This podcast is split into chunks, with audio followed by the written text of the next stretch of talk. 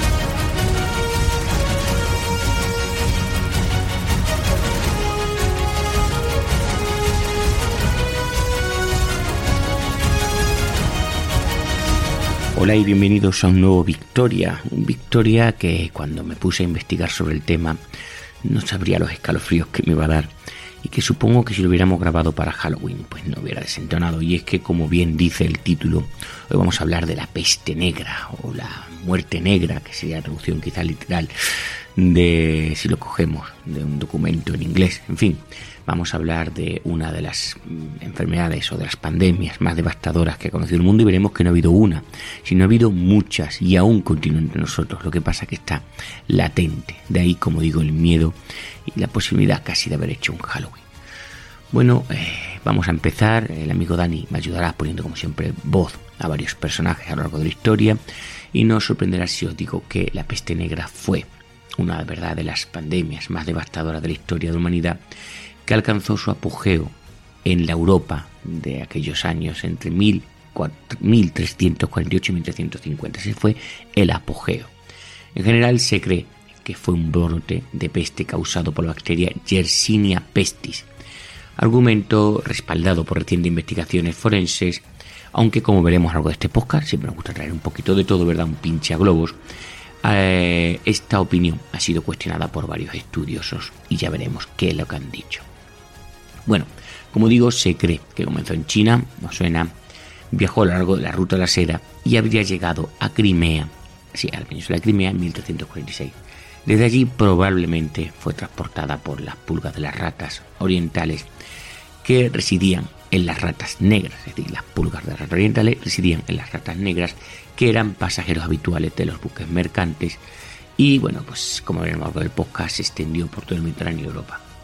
Se calcula que la peste negra mató entre el 30 y el 60% de la población europea, reduciendo la población mundial de unos 450 millones que había en ese momento a unos 350 o 375 en 1400.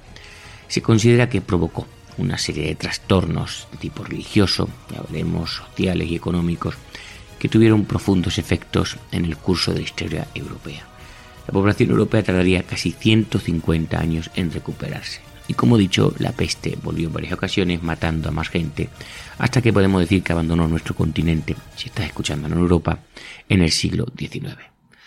Bueno, eh, he dicho, las pestes negras. Bueno, ha habido tres brotes importantes de peste. La peste de Justiniano, en los siglos VI y VII, es el primer ataque del que se tiene constancia. No quiere decir que no hubiera antes, sino que se dejó constancia y marca el primer patrón de peste bubónica firmemente registrado. Según las descripciones históricas, hasta el 40% de la población de Constantinopla murió a causa de la peste, el 40%. Las estimaciones modernas sugieren que la mitad de la población europea fue aniquilada antes de que esta peste desapareciera para el año 700, la mitad de la población. Después de 750, las enfermedades epidémicas más importantes no volvieron a aparecer en Europa, como he dicho antes, hasta la peste negra del siglo XIV. La tercera eh, pandemia alcanzó China en la, en la, década de 1890 y devastaría posteriormente la India, pero eh, aquí en el, en el occidente eh, se limitó a brotes limitados. Voy a ir dando saltos adelante y saltos atrás. Fijaros, se cree que la peste regresó a intervalos y con virulencia y mortalidad variable hasta el siglo XVIII. En su regreso, por ejemplo, en 1603, la peste mató a 38.000 londinenses. Otras brotes notables del siglo XVII fueron la peste italiana, que fue de 1629 al 31, y la gran peste de Sevilla, de 1647 a 1652, la gran peste de Londres, de 1765 a 66, y la gran peste de Viena, del 1679. Existe cierta controversia por lo que estoy leyendo sobre la identidad de la enfermedad, pero en su forma virulenta, tras la gran peste de Marsella en 1720 22, la gran peste del 38, que sobre todo afectó a Europa del Este, y la peste rusa del 70-72, pues como he dicho antes, parece haber desaparecido gradualmente para Europa y como digo, pues la tercera gran peste o la tercera gran pandemia solo afectó a China e la India. A principios del siglo XIX la amenaza de peste había disminuido, pero eh, fue rápidamente sustituida por una nueva enfermedad que causó furor, por decirlo de manera fina, en las ciudades.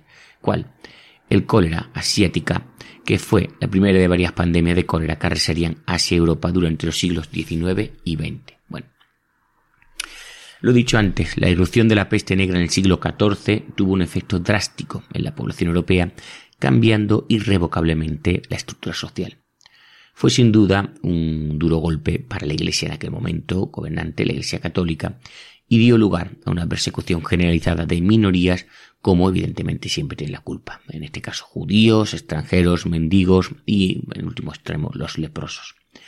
Se ha considerado que la incertidumbre de esa posibilidad de sobrevivir eh, de un día a otro creó un estado de ánimo general de morbosidad, influyendo para que la gente empezara a vivir el momento, ¿verdad?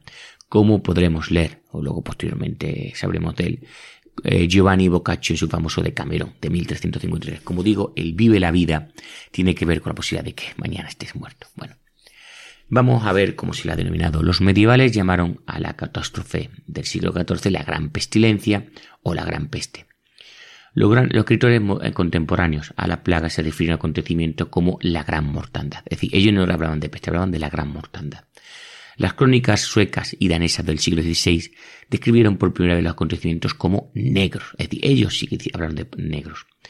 Pero no para descubrir el signo tardío de la enfermedad, que por si no lo sabéis es cuando la piel del enfermo se ennegrece debido a la gran cantidad de hemorragias subepidérmicas, no eran negras, eran más bien de tono púrpura, y sobre todo a las extremidades que se oscurecían con una gangrena o necrosis sacral. Eh, como digo, esto es negro, sí, pero no se refiere a ese negro. Ellos más bien se referían al negro del sentido de sombrío, lúgubre o espantoso. Era una forma de denotar lo terrible, lo sombrío de los acontecimientos que estaban viviendo el médico y escritor eh, alemán Justus Heiker sugirió que quizás se había eh, producido un error de traducción del latín al hablar de atramors. Como muerte terrible se había entendido como muerte negra. En Escandinavia, cuando describió la catástrofe de 1832 en la publicación, bueno, yo he traducido directamente La peste negra en el siglo XIV. La obra se tradujo al, inglés, al año siguiente y bajo la influencia del, cólera de aquella época. Y como digo, la peste negra en el siglo XIV obtuvo una amplia atención que acuñaría estos términos de muerte negra en el mundo de habla alemana e inglesa respectivamente. Por lo tanto, para los occidentales o mediterráneos es la peste negra y para los ingleses y alemanes la muerte negra. Pero como digo, quizás negra no se refiere a los estados de la enfermedad, como digo, sino a lo lúgubre que da esa sensación de ver cómo todo cae a tu alrededor, todo lo que conoces.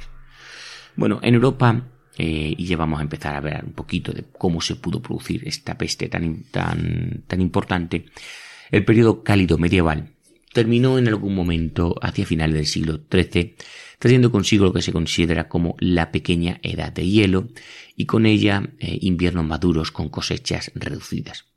En el norte de Europa, las nuevas innovaciones tecnológicas, como fueron en aquel momento el arado pesado y el sistema de, labranza en tres campos, no fueron tan eficaces a la hora de despejar nuevos campos para cosechas como habían sido en el Mediterráneo. ¿Por qué?